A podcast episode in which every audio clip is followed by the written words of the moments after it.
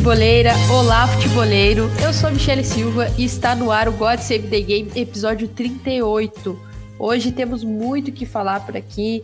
Tem reestreia do Cristiano Ronaldo no United, esse início idêntico de Liverpool e Chelsea na Premier League, Lukaku. Então, o que não falta é assunto. Então, bora de recadinho do Gabriel Correia e a gente já volta. Fala, futeboleiros, tudo bem? Eu espero que vocês estejam gostando do episódio de hoje. Mas antes de seguirmos com esse bate-papo, eu quero fazer um convite para vocês. Se você quiser receber conteúdo exclusivo no site, ter acesso às matérias fechadas, vai lá na aba Club e faça parte do Futuri Club por apenas R$ 12 mensais ou até mesmo em planos semestrais com desconto ou até mesmo anuais você ainda vai ter direito a desconto nos cursos do Futre. Então, fique ligado. Além disso, eu quero lembrar para vocês que esse episódio também tem o apoio do Futre Pro, o departamento de análise e mercado do Futre. Seu time gasta menos dinheiro e ganha mais jogos. Para mais informações, mande um e-mail para comercial@futre.com.br.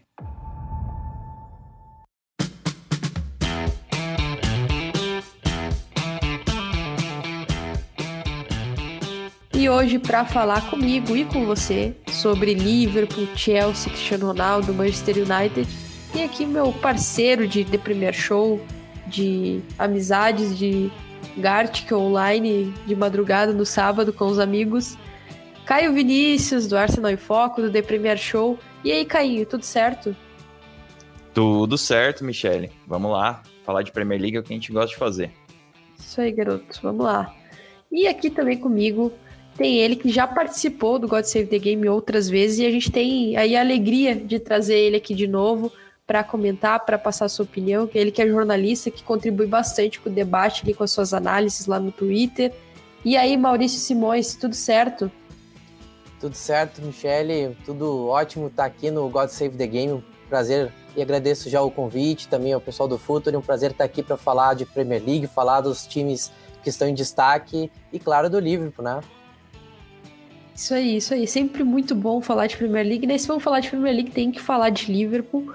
E mas antes disso, a gente vai falar de alguém que também não tem como não se pensa a Premier League sem pensar nesse cara hoje, que é o Cristiano Ronaldo, que estreou na Premier League pelo United e marcou hoje, dia que a gente está gravando na terça-feira, também atuou contra o Young Boys e marcou. Então ele é realmente diferenciado e tem, vou trazer até um, levantamento da Prozone, uh, que foi divulgado pelo The Athletic, que mostra como o Cristiano Ronaldo 2.0 ele tem agido, né? Como ele, ele se comporta, né?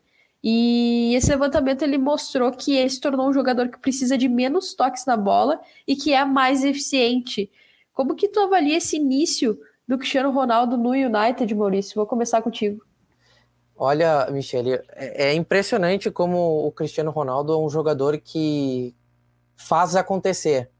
É, é claro que de todas as pessoas do mundo que estariam felizes com a chegada dele no Old Trafford, eu acho que a pessoa que está mais feliz é o treinador Ole Gunnar Solskjaer, porque é, é, o jogador dos sonhos de qualquer treinador. É um cara que não importa a ocasião, se você precisar dele, ele vai estar tá lá. E o jogo de estreia com dois gols já, já era uma demonstração muito clara de, de que o, o torcedor do United podia ter alguns momentos de alegria um pouco mais tranquilos, né? Poderia sonhar um pouco mais. É, sem dúvida nenhuma, depois já marcar no jogo seguinte contra o Young Boys, apesar do resultado não ter sido esperado, enfim, teve expulsão no jogo e acabou que as coisas não terminaram como esperado. É, mas é, é, inevitável ver como o Cristiano Ronaldo é fenomenal. É um jogador que pode fazer é, coisas incríveis em tão pouco tempo. E o torcedor espera realmente que ele possa ajudar o time do United a, a dar um passo que talvez ainda não tenha conseguido dar. Temporada passada fez uma ótima campanha na Premier League, mas não conseguiu ser páreo para o Manchester City do Guardiola. Nas anteriores teve dificuldades para conseguir se estabelecer no top 4, mas agora a exigência precisa ser outra. O Cristiano Ronaldo é um jogador que, onde passa, ele precisa vencer. E ele traz esse elemento de vitória para todo lugar em que ele passa. É, é, claro, na Juventus teve um pouquinho mais de dificuldade para lidar com isso em momentos europeus, por exemplo, e, e, e, acaba que, se bem que o Messi no Barcelona teve dificuldades para conseguir se estabelecer nos últimos anos pela Liga dos Campeões para ajudar o Barcelona, o Cristiano Ronaldo também acaba não fazendo a mesma influência do passado, mas ainda é um cara que resolve, é o cara que está lá para fazer o seu trabalho e que todo treinador dorme tranquilo, sabendo que pode contar com ele em qualquer situação e que vai trazer uma cara nova para o time, vai trazer um ânimo novo. E dentro do campo é o jogador inteligente que sabe o lugar certo para se posicionar, sabe dar o passe certo, sabe chutar do jeito certo. Então é, é tudo que o treinador gostaria de ter o Cristiano Ronaldo já consegue fazer logo de cara. E muito se imaginava o que, que poderia ser do Cristiano na Premier League, porque são 12 anos de diferença entre o último jogo dele pelo Manchester United na Liga pela volta dele. Então o futebol em si mudou muito de lá para cá, de 2009 para cá. E, e, mesmo assim ele consegue ter maneiras diferentes de surpreender e de entregar aquilo que a gente imagina dele. Com certeza, e agora eu já vou puxar o Caio para a conversa justamente para a gente falar sobre esse momento do esse, esse reinício do Cristiano Ronaldo e como ele, apesar de ele justamente uh, estar jogando mais centralizado e tal nesse nesse reestreia pelo United, recomeço pelo United, ele é um cara que se movimenta muito, né, cara? Então ele parece, mesmo com essa diferença que o Maurício mencionou ali de 12 anos, ele parece ter compreendido já logo de cara, assim, como tá a liga nesse momento, como ela tá, é, ela, ela acontece, né? A Premier League tá acontecendo nesse momento, e ele parece ter, ter interpretado muito bem, né? Porque os movimentos dele contra o Newcastle, eles, ao meu ver, eles demonstram isso, né? Não sei como é que tu avalia essa questão, Caio. Ah, com certeza. Também fica evidente que o físico dele é muito privilegiado, né? Porque a Premier League é, é, tão conhecida por ser um campeonato que exige uma rotação a mais dos jogadores no momento em que eles chegam para disputar ali, para competir. E isso o Cristiano Ronaldo tinha quando ele quando ele saiu do United e ele manteve, né? Então ele chega fisicamente super preparado é, é, óbvio, tem essa questão da movimentação, mas eu acho, eu acho que casa muito com o que você falou em relação a poucos toques para ser e conseguir ser mais efetivo com uma quantidade menor de toques, porque assim isso é pessoal, mas eu acho que muitos muitos scouters vão, vão também levantar isso como um ponto é, crucial na hora de avaliar um atacante, que é a determinação de chegar no fim das jogadas, né? essa determinação, essa inevitabilidade que o Cristiano Ronaldo tem de, de se movimentar querendo atacar a bola, querendo marcar um gol. E isso é, muitas vezes falta alguns atacantes que talvez tenham até mais técnica, sabe? É, claro que o Cristiano Ronaldo não é nenhum zero à esquerda com a bola, e muito se fala de que ele é muito mais físico do, do que técnica, eu discordo disso, eu acho que ele é muita técnica mas é claro que existem jogadores que são muito próximos da bola, gostam muito de driblar, tem aquela finta, coisa que o robozão talvez não tenha. Mas o que ele tem, e que talvez seja um dos atributos mais importantes para um atacante, é essa determinação de, de marcar o gol. E eu diria que ele tem também uma, uma coisa que muitas vezes parece que eu não sei, eu não sei se eu já cheguei a ver alguém falando sobre isso, mas me chama atenção um pouco. E isso desde a época do, do Real Madrid mesmo, que é essa forma dele de finalizar, parece que ele sempre está um, um segundo à frente do goleiro. Então, muitas vezes ele vai finalizar meio que tá no, no, no, alcance do goleiro aquela finalização dele, mas ele faz tão rápido e ele executa aquela, aquela tarefa com tanta é, eficiência realmente que parece que o goleiro não consegue chegar na bola. A gente viu isso em um dos gols dele no fim de semana, que acaba indo no meio das pernas do goleiro do Newcastle, mas eu acho que até ali não, não tem muito como culpar o goleiro, porque se você vê a velocidade que a bola sai do pé do Cristiano Ronaldo, então é sobre isso que eu, que eu penso, sabe? Muitas vezes o Cristiano Ronaldo tem isso de finalizar e às vezes ele não precisa ser nem aquele cara que é super perfeccionista na hora de colocar a bola dentro do gol, mas ele faz com tanta rapidez e ele executa tão rápido, a mente dele vai tão rápido naquele lance e ele tem o atributo físico para executar o que a mente pensa, que acaba facilitando muito a vida dele. É óbvio, é, ele treina muito, ele é muito focado, então a gente fala facilitar, mas ele faz por onde ter esse tipo de performance. Mas realmente é, a gente só vai desfrutar de ver o Cristiano Ronaldo jogando na Premier League de novo. É, Para mim parece claro já. Sim, na minha opinião tá bem evidente também isso, é, justamente por tudo isso que tu mencionou, e eu sempre falo isso, vai soar repetitivo para quem acompanha no The Premier Show, quem acompanha aqui no God Save the Game e no Twitter, mas eu sempre falo que a Premier League ela é uma liga que tem muita... Tu não tem muito tempo, né, de, de ação, então quando tem, existem caras como o Cristiano Ronaldo, enfim, que conseguem uh, tomar uma decisão muito rápido, muito mais rápido do que a maioria, do que os outros meros, mero, meros mortais, assim, aí realmente fica a, a, ambientação ela é mais fácil, né? A ambientação na Premier League, a adaptação. E ainda sobre o United, até para a gente encerrar o, a parte do United aqui, é, eu queria comentar com vocês como o United ele está sentindo a ausência do McTominay, né? Que está fora por lesão, um cara que se tornou muito completo nesse meio campo do United, que, que ajuda em, nas duas fases do jogo, né? Tanto sem a bola quanto com ela. E mais uma vez contra o Young Boys ficou provado isso, mas esse essa aí é uma, uma lacuna nesse time do United, né? Não sei como é que você vê isso, Maurício. Então, ah, muitas vezes, uh, alguns jogadores acabam uh, passando despercebidos nos olhos dos torcedores, muitas vezes, mas é, é, na hora em que eles não estão em campo que isso fica talvez mais evidente, né? De como alguns jogadores que não aparecem tanto assim nos holofotes acabam sendo mais importantes. E o McTominay é um jogador que, desse time do United, é um dos poucos assim que eu vejo com bons olhos, que foge um pouco do radar da, das pessoas. Mas uh, é, é, é como muitas vezes acontece de, de ter um cara que é uma peça fundamental. Você sente o time de uma forma um pouco mais insegura, muitas vezes, se ele não está em campo, e, e, é inevitável. Um jogador que cumpre muitas vezes uma função mais defensiva, se ele tem uma influência muito grande no time, é muito difícil substituir. É realmente muito difícil substituir. Você vê muitas vezes uh, o Liverpool sofrendo quando o Henderson não está em campo. E é claro, o United sente o peso de não ter o McTominay, um jogador que é, tem suas valências em campo que podem mudar um pouco o panorama. Tem um, um cara que segure a barra muito mais vezes.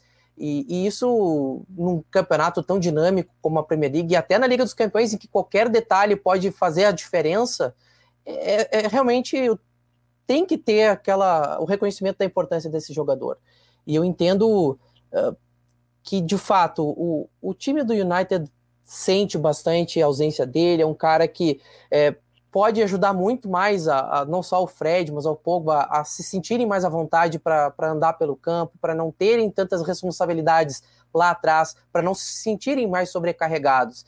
E acaba que muitas vezes é essa peça, muitas vezes essa âncora no meio-campo que pode fazer a diferença para um time estar mais tranquilo para poder ir e voltar na hora de sair para o ataque, para poder se recompor com mais tranquilidade. E é claro, é, um jogador que também marca, mas sabe atacar, isso faz toda a diferença. Você sente que um time pode ter mais armas a, ainda lá na frente, mas ao mesmo tempo está preparado para o que deve vir. E eu acredito que é, é, aos poucos o time do, do, Manchester United vai ter de encontrar uma forma de, de se ver sem ele em algum momento, se acontecer alguma lesão, coisa parecida, porque tem certos jogadores que realmente o, o, o, treinador ele sente falta, porque acaba tendo uma característica à parte, o, o time joga de uma forma diferente sem ele, e isso pode pesar muito para você analisar um adversário. Poxa, eu vou acabar ficando um pouco um pouco menos resguardado aqui se pega um adversário que ataca um pouco mais, e isso pode sim fazer toda a diferença para fazer um jogo mais tranquilo e sofrer menos na hora do jogo.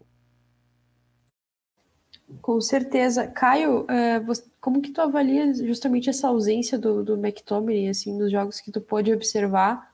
É, o United realmente sente bastante a falta desse jogador, né? E ele, e ele para a Premier League, eu acho que ele é um cara importante, né? Ele, assim, tem muita expectativa sobre a temporada dele, não sei o que, que tu pensa disso.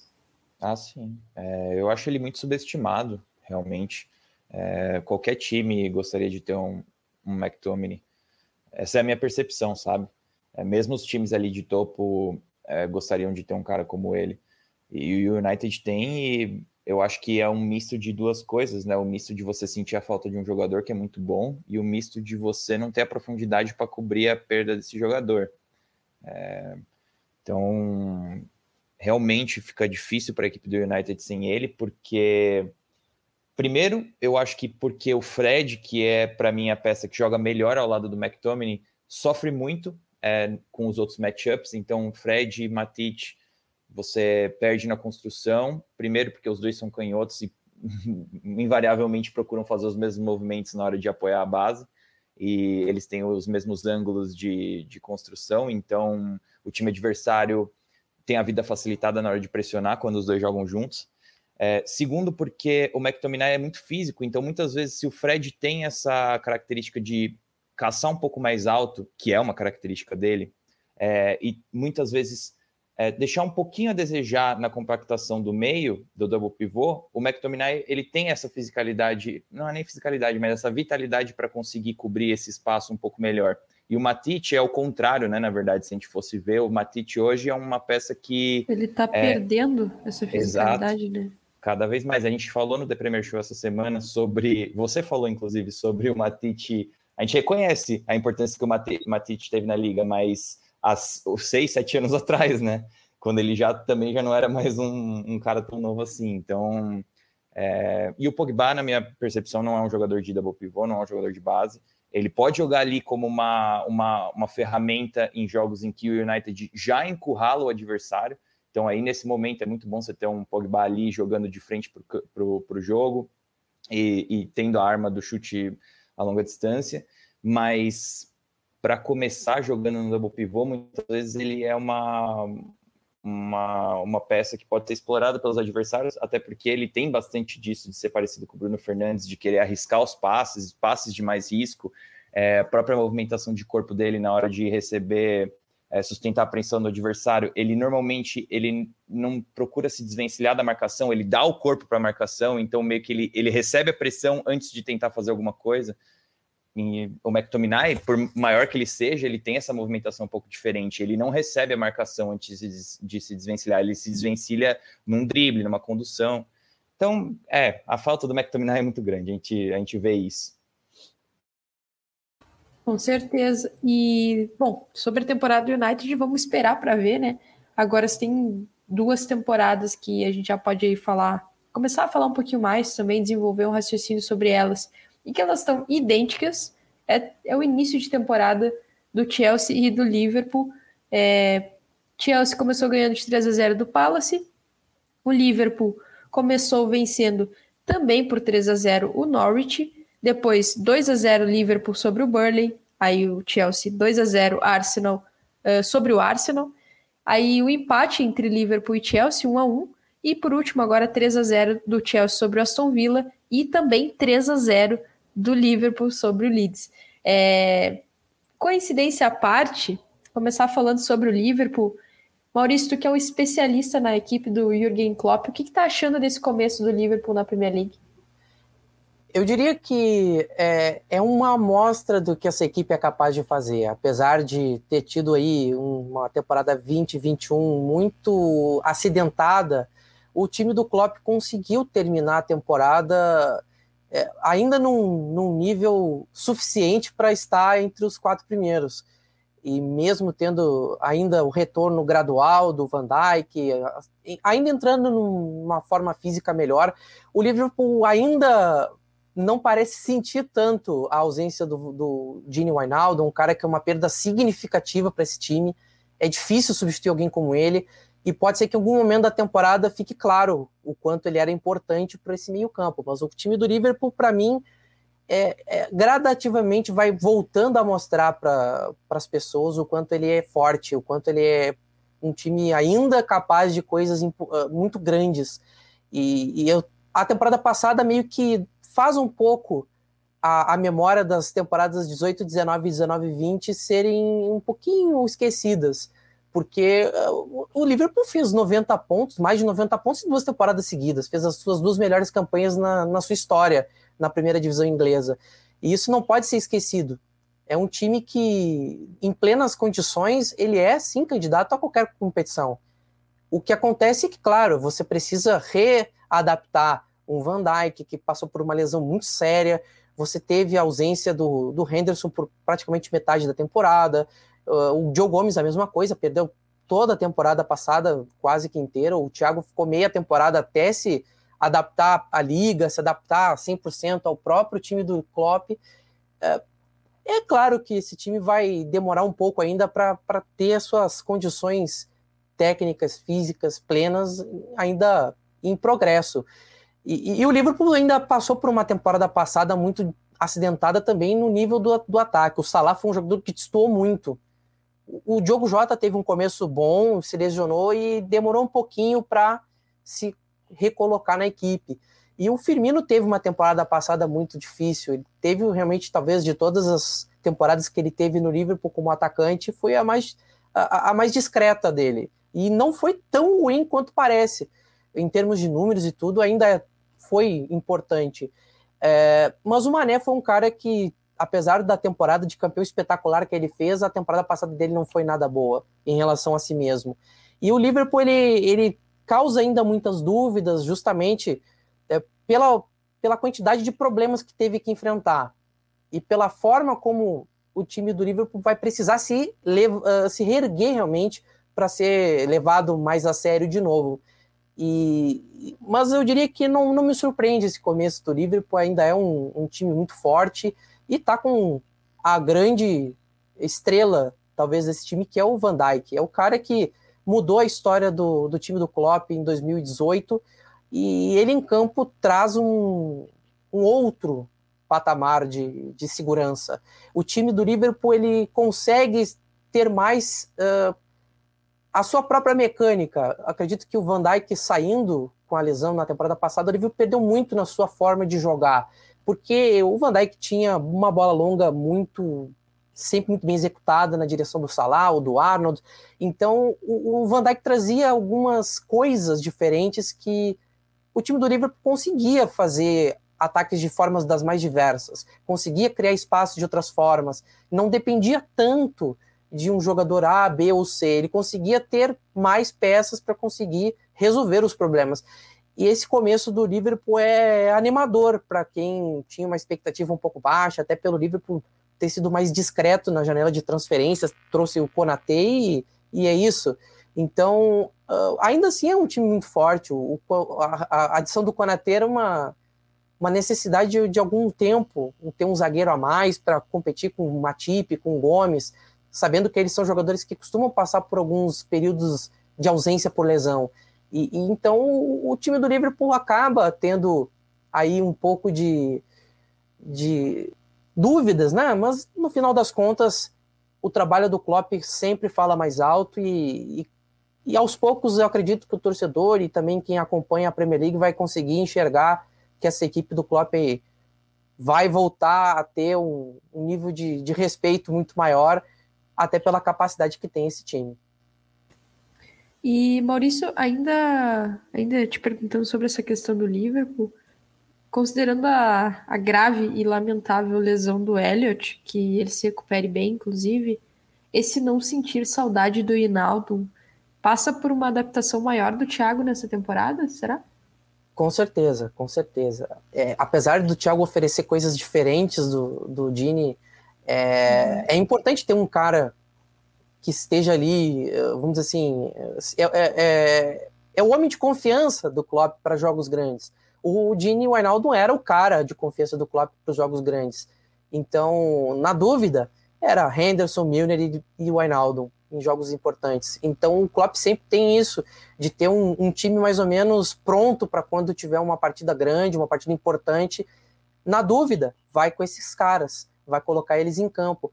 E o Thiago é um jogador que demorou um pouco para engrenar no Liverpool, muito claro, passou meia temporada lesionado, desde o, o, o derby contra o Everton no Goodson Park até talvez meados de janeiro, coisa parecida. E, e, ele passou um longo período fora. E isso faz toda a diferença para o jogador do nível dele se adaptar ao time, porque, claro, ele está jogando na Premier League pela primeira vez, então é, é, muito diferente de jogar na Bundesliga, é muito diferente de jogar na, na Espanha. Isso leva tempo. O Fabinho levou meia temporada para conseguir se adaptar ao Liverpool. A mesma coisa o Robertson. Levou meio ano para conseguir fazer uma partida como titular. E as pessoas acabam subestimando um pouco a diferença que é você estar num, num, determinado lugar, você ter que se colocar num clube novo, com um método de trabalho completamente específico. O trabalho do Klopp ele é muito específico. E isso torna tudo mais difícil. E o Thiago é um jogador inteligente, um jogador que tem capacidade de conseguir entregar grandes coisas. E, e o, momento para ele se colocar no Liverpool é agora, porque vai ter uma lacuna ainda a ser preenchida que a gente não, não sabe quem vai conseguir preencher. O Elliot estava, é, vamos dizer assim, entrando nessa fila, furando essa fila. Uh, infelizmente, a, a, lesão que, que ele sofreu foi um pecado. Um jogador que vinha tendo uma sequência muito bacana para um jovem, realmente assim como o Arnold furou a fila em 2017, 18, é, o Hélio estava entrando nesse, nesse mesmo time de jogadores que, que começaram a desabrochar muito cedo. E é uma pena, é um jogador que tem talento, ainda tem muito a desenvolver, e, e era um momento muito importante para ele. E agora o, o, Liverpool vai ter de contar também com o Milner, sem dúvida nenhuma, é um jogador fundamental. O Keita é, é uma dúvida sempre pela questão física, um jogador que sofre muitas lesões que tiram ele de, de vários períodos da temporada. Mas na pré-temporada até agora tem tido uma sequência de, de, tempo sem, sem sofrer nenhuma lesão. Isso é importante, porque ele pode ser um jogador que pode também entrar nessa rotação do meio-campo, que é o setor que costuma ter maior, é, uma maior rotatividade de atletas jogando, então é fundamental. O Thiago e Keita, eu acredito que sejam os principais candidatos hoje a fazer parte do time titular ao lado do Fabinho do Henderson, muito pela questão não só da experiência junto do, do time titular, mas também pela questão de serem jogadores de talento que têm aí capacidade para fazer coisas diferentes, que é exatamente disso que, que o torcedor tem esperado uh, desse time do Klopp, fazer um, um, jogo diferente para conseguir sempre melhorar em relação a si mesmo, que é algo muito difícil de fazer, eh, ainda mais em um time que passou por duas temporadas fora do, da curva totalmente. E vamos ver se o Elliott, é, a expectativa é que ele volte ainda nessa temporada, e eu acredito que, voltando bem fisicamente, é candidatíssimo a brigar por vagas. Eu espero também do Curtis Jones, um jogador que passou por um período aí eh, de molho nos últimos tempos, mas está de volta e eu espero ver o Curtis Jones também sendo peça importante na rotação do meio-campo. E pode ser um outro candidato, um jogador de talento, tem uma, uma finalização muito boa, um jogador muito voluntarioso. Ele tem aí boas, é, boas capacidades para conseguir ajudar o Klopp na rotação do meio-campo e pode ser sim um, um nome aí que ninguém está dando muita atenção nesse primeiro momento, mas que pode ser sim um, é, outro candidato a furar a fila nesse meio-campo. Sim, o Curtis Jones, que tem só 20 anos, né? E ele já demonstrou uma maturidade, assim, absurda uh, pelos jogos que eu pude observar da temporada passada. É, mas falando sobre o Liverpool que briga por título, né? Que falando das certezas do Liverpool, né? Uma delas é o Salah, né? Que marcou seu centésimo gol na Premier League em apenas 162 jogos. Então ele é na história ele é o quinto mais rápido a chegar nessa marca, né? Ele fica atrás do Thierry Henry, Sérgio Agüero, Harry Kane e Alan Shearer. Caio, se o Liverpool briga por algo nessa temporada, isso passa pelo Salah, né?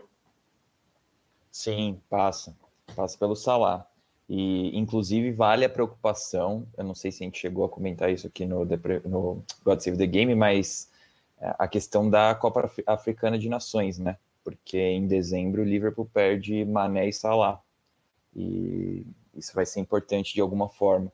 Óbvio, outros times também perdem o, o, o Mendy do Chelsea, vai para a Copa, uh, enfim, vários times vão perder jogadores, né? Mas a gente sabe como que essa, esses dois atacantes do Liverpool fazem diferença.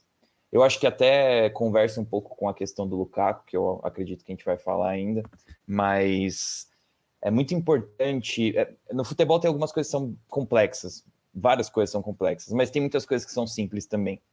E um time ter uma força da natureza no ataque, como o Liverpool tem o Salah e agora o Chelsea tem o Lukaku, é, é muito importante, porque a responsabilidade que isso tira é, da zaga e do meio campo na hora de construir. Não, não que tire responsabilidade, mas como isso facilita o trabalho, né? Você ter na sua linha de ataques um, um cara que inferniza literalmente a linha defensiva adversária, que não deixa o adversário subir, subir muito a marcação em pressão porque não quer se expor, que consegue é, é, sustentar bolas que são jogadas no flanco, consegue sustentar bolas que são jogadas mais centralizadas, que ataca a pequena área com a, com a, com a ferocidade que um Salah e que um Lukaku atacam. E o próprio Mané também eu acho que se encaixa um pouco nisso, por mais que o Salah, na minha percepção, seja um, um pouco, esteja um pouco acima. Mas é muito importante, né? É, a gente vê jogos de equipes que às vezes ainda estão num período de transição, que tem alguns jogadores que são mais novos e que não estão, não tem ainda essa moral dentro do time, não tem essa própria a confiança na própria performance, ou mesmo equipes que não têm uma peça com essa qualidade, como essas equipes acabam deixando jogo na mesa, né? É, tem, tem jogo para ser explorado ali pelo time de forma coletiva, mas às vezes não conseguem desempenhar isso porque o adversário se sente confortável na hora de, do plano de jogo, né? Da própria plano de jogo do adversário. Então é muito importante ter uma peça como o Salah. É, tem outros jogadores que podem até fazer uma, uma, ter uma função parecida ou características que são similares, mas a proporção importa muito nesse caso. O Salah é um cara muito, muito, muito bom, muito bom é só ver como os adversários se preparam para enfrentar ele. Não existe preparo, existe é, tentar colocar o melhor jogo em campo e rezar um pouco também. Porque o cara, quando ele está no dia dele, é, é, só a gente ver a temporada passada, usar ela como exemplo, né? É, ele, quantos gols ele marcou na Premier League, sabe? Um time que sofreu com oscilações, teve diversas peças é, fora por conta de lesão. Bom, os três principais zagueiros perderam mais de 220 dias por lesão. O Matip ficou 228 dias, o Joey Gomes ficou 231 dias e o Van Dijk ficou 255 dias fora. É, e aí, aí tem mais ali cinco jogadores do elenco principal que perderam entre 80 e 120 dias por conta de lesão. Ox, Oxlade Chamberlain, Keita, Thiago, Henderson, Jota, é, sabe? É um time que sofreu muito e mesmo assim o Salah estava lá e pôs para dentro. E o outro cara que também faz a diferença para o Liverpool é o Arnold, né? Que no final de semana, justamente no gol uh, sem aí do Salah, que abriu o placar contra o Leeds, é, o Arnold deu assistência e igualou o Gary Neville com 35 assistências na Premier League. Só que com 267 jogos a menos. Então, Arnold é mesmo um fenômeno. E muita gente, né, na última temporada, acompanhando assim na, na timeline, principalmente timeline do Twitter, havia muitas críticas pro Arnold, né? E até o, o, próprio Gary Southgate, ele dá uma improvisada, assim, deu uma improvisada mais recentemente no, no Arnold na seleção inglesa. É, Maurício, queria ver contigo como que você pensa aí a temporada do Arnold, né? Essa temporada que está começando aí, e principalmente nessa combinação entre o Arnold e o Jota, assim, porque eu acho que eles têm acho que pode dar uma conexão legal entre eles. Você pensa isso também?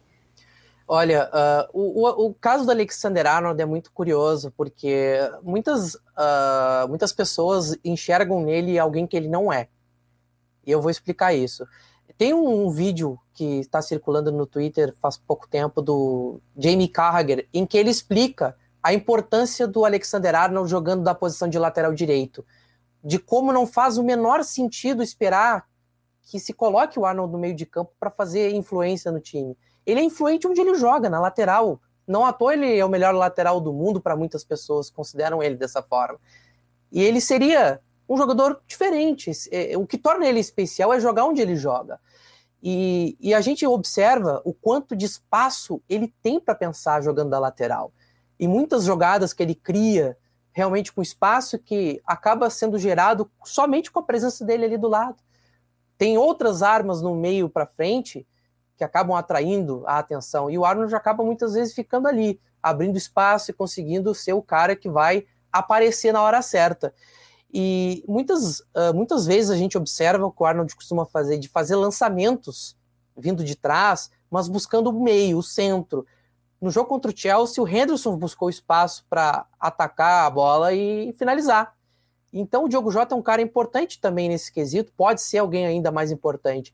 É, diferentemente do Firmino, que é um cara que busca mais a bola, é um cara que tem um, um, um, elemento mais construtor do que o Diogo Jota, ele vai pedir outras coisas, mas o Jota é um cara que muitas vezes tem um espírito mais de ponta de lança mesmo, o cara que vai entrar de cabeça para resolver a parada, vai ser o cara que vai pegar a bola e vai para cima do goleiro. Então, muitas vezes, a velocidade do Jota, buscando o centro, com Arnold fazendo lançamento, pode dar muito bom nesse time do Liverpool. É uma coisa que é, várias vezes deu muito certo nas temporadas anteriores com Arnold, tanto com Robertson, de fazer inversões de jogo, fazer cruzamentos, lançamentos muito longos, inclusive.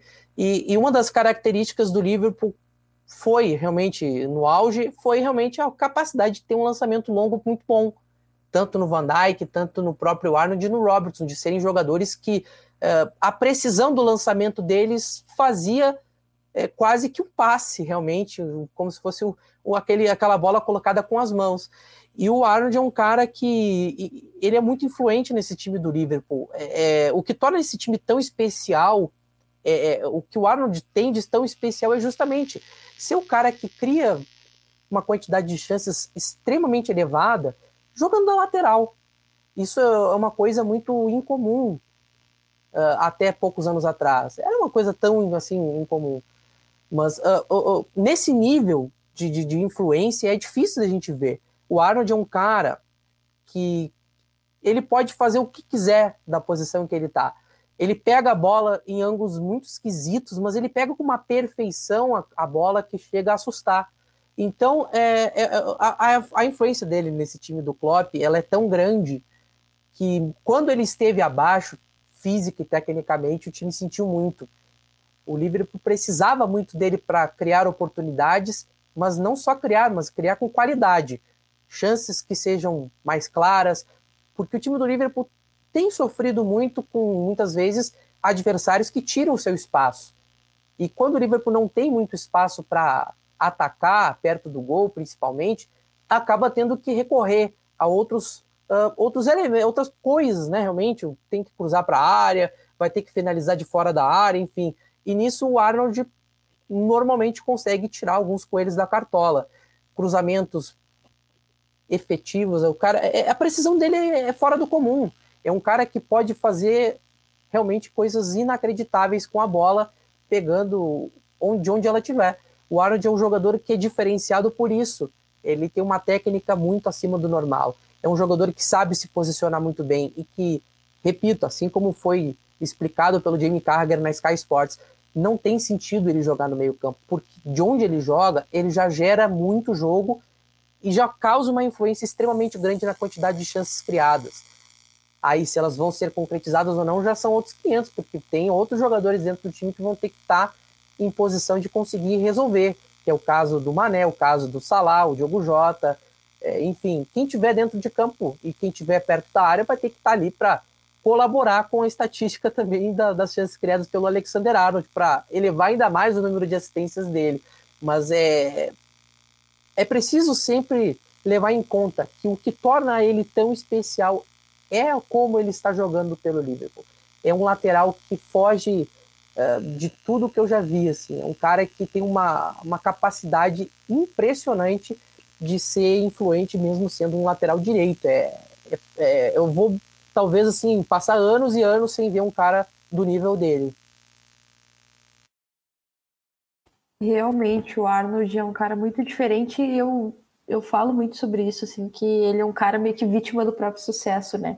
E agora, para a gente ir se encaminhando para o final, é, para falar também de Chelsea, né, que é o, uma das nossas pautas de hoje, é, principalmente o, o, início do Lukaku, né, pela com a camisa do Chelsea, e o reinício também para falar isso, né, porque ele teve, a, teve sua primeira passagem também, é, e o Chelsea venceu Aston Villa com o gol do Lukaku, venceu o Zenit com o gol do Lukaku, e Caio, como esse cara tá fazendo a diferença, né? Não que a gente fique surpreso com isso, porque pô, a gente já imaginava justamente pela, pela diferença que ele faz por ser um cara completo, mas eu queria te perguntar, Caio, o que, que tu acha que já mudou nesse ataque do Chelsea do ponto de vista de mecanismo tático e tal? O que, que o Tuchel já mexeu nesse ataque do, do Chelsea para justamente abraçar o Lukaku e, e fazer ele fazer a diferença para os Bulls? Ah, para começar que ele é uma presença física centralizada muito forte, né? Então o Chelsea não tinha uma peça, bom, até tinha o Giroud, né? Mas não era exatamente o titular do time, algumas vezes foi utilizado pelo Tuchel como opção realmente, mas o Lukaku ele oferece o jogo de corpo do Giroud e muito mais. É, então, é, querendo ou não, facilita muito a progressão do jogo do Chelsea. É, não vou dar um exemplo aqui, não que o Arsenal seja um concorrente a top 4 como o Chelsea é, mas naquele jogo a gente vê claramente como o Lukaku era disruptivo em relação à linha defensiva do, do Arsenal, porque ele atraía muitos jogadores. É, é, até engraçado pensar dessa forma, mas ele, ele tem um efeito bem parecido com o que o Grealish tinha, né? De atrair esses jogadores. É esse conceito que eu acho que não está tão disseminado ainda, estudado, mas da, da gravidade do jogador. Que o Grealish tinha muito isso no Aston Villa. O Aston Villa se beneficiava muito dos jogadores serem atraídos para exercer uma marcação no Grealish, e muitas vezes o Aston Villa acaba, acabava concluindo a jogada do outro lado, onde não estava o Grealish, porque era um lado mais despovoado. E o Lukaku Eu acho que fez tem muito a ver com uma questão também de iniciativa dos, dos defensores de tentar antecipar, porque sabem que se, se o cara tiver a bola, Grealish, é. Lukaku, enfim, eles fazem muita diferença, né? É, e aí tem aquele vídeo, né? Eu não sei se vocês chegaram a comentar aqui no God Save the Game, mas aquele vídeo do Lukaku falando é, se o defensor, ainda ele no Everton, se o defensor vier no meu corpo, eu me garanto 100% de conseguir girar para cima dele. É muito difícil, né? A gente, mesmo no jogo Chelsea-Liverpool, a gente viu como o Van Dijk teve certo, certa dificuldade no começo do jogo até conseguir entender o, o, o físico do Lukaku. Aí depois chega um momento em que ele vai um pouco melhor, mas é muito difícil pegar esse, esse jogo de corpo do Lukaku. E não é só isso, né? E aí tem a questão da, da condução partindo em diagonal também. E o Tuchel fala isso na entrevista coletiva pré-Arsenal mesmo, que o Lukaku ainda não tinha jogado nenhum jogo, mas ele fala como é muito bom ter um jogador que consiga partir em velocidade da esquerda, é, centralizando no movimento, né? Porque é complementar a movimentação do Werner, se for pensar dessa forma. Então, em jogos em que o adversário se fecha num bloco mais baixo, você tem essa arma do Lukaku para conseguir atrair os jogadores, centralizar um pouco mais, e isso é muito vantajoso para a amplitude do Chelsea, né? Que é um time que busca chegar nos flancos e, e cruzar bastante e criar essas chances de, de alta probabilidade de gol. E, e em jogos em que vai ser um jogo de trocação, um jogo um pouco mais aberto, de espaços mais, mais amplos. A gente tem o Lukaku com as suas corridas também e seus desmarques na última linha, que com certeza vai ser muito, muito importante. E às vezes nem é esse desmarque de ombro, né? De drop the shoulder e na última linha tentar pegar a zaga desprevenida. Muitas vezes é batendo para dentro mesmo, como se fosse é, um paralelo ao LeBron James no basquete. Ele pega a bola de frente para a zaga e ele vai conduzindo em direção à área e a zaga vai afundando, vai afundando, vai afundando e ninguém tira a bola dele porque ele, ele parece um caminhão. E, e ele é rápido e ele é forte. E, às vezes até ele compensa um pouco essa, talvez um, um pouco da, da, da forma robusta de conduzir a bola com, com força para chegar na bola sempre, ele tá, sempre está chegando na bola, e é muito difícil, né, parar ele. É muito, muito, muito, muito difícil parar ele. E é aquilo que eu acabei de falar sobre o Salah também. Quando você tem um jogador que causa de, de, é tão disruptivo para a defesa do adversário, aí você fica Mount com espaço, tem o Havertz com espaço, tem o Werner com espaço, tem o Marcos Alonso com espaço. Sobra espaço para alguém. Alguém do Chelsea vai ter espaço. No caso do Arsenal, foi o Reece James que teve espaço para caramba na, no flanco. É, no caso contra o Liverpool, foi um jogo mais pegado, mas porque o Liverpool também é muito competente na hora de subir a, subir a pressão e muitas vezes o Lukaku não tinha essa, esse, esse apoio. A, a bola tentava chegar nele, Van Dijk dava aquela, aquela segurada. Muitas vezes o Van Dijk foi sozinho no corpo do Lukaku, e em outras vezes era o Matip que fazia o primeiro trabalho e o Lukaku ficava e o Van Dijk ficava na cobertura. Não sei se isso foi pensado para esse jogo especificamente, mas parece que foi. O Klopp pensou em, em tentar, vamos primeiro jogar uma chip e ver se cansa um pouco o cara e aí o Van Dijk fica na sobra em alguns, em alguns lances. Mas é, é um elenco que já era muito bom do Chelsea com essa cereja do bolo. É, é por isso que a gente gosta de Premier League, né? Todo mundo aqui eu acho que vai se, se relacionar com isso. Com certeza. E para a gente ir encerrando, né? Porque a gente já está no limite do nosso tempo, eu quero agradecer primeiro, Caio, pela presença, tá? Valeu demais. E te perguntar, já aproveitar que a gente está se despedindo aqui desse episódio do God Save the Game, te perguntar também no que prestar atenção nas próximas semanas no futebol inglês. Na tua opinião, qual que é a tua dica para o nosso ouvinte aqui do God Save the Game? A minha dica vai ficar não para agora, esse fim de semana, dia 19 de setembro, mas para o dia 25, é o fim de semana que vem. É, a gente tem Chelsea e Manchester City.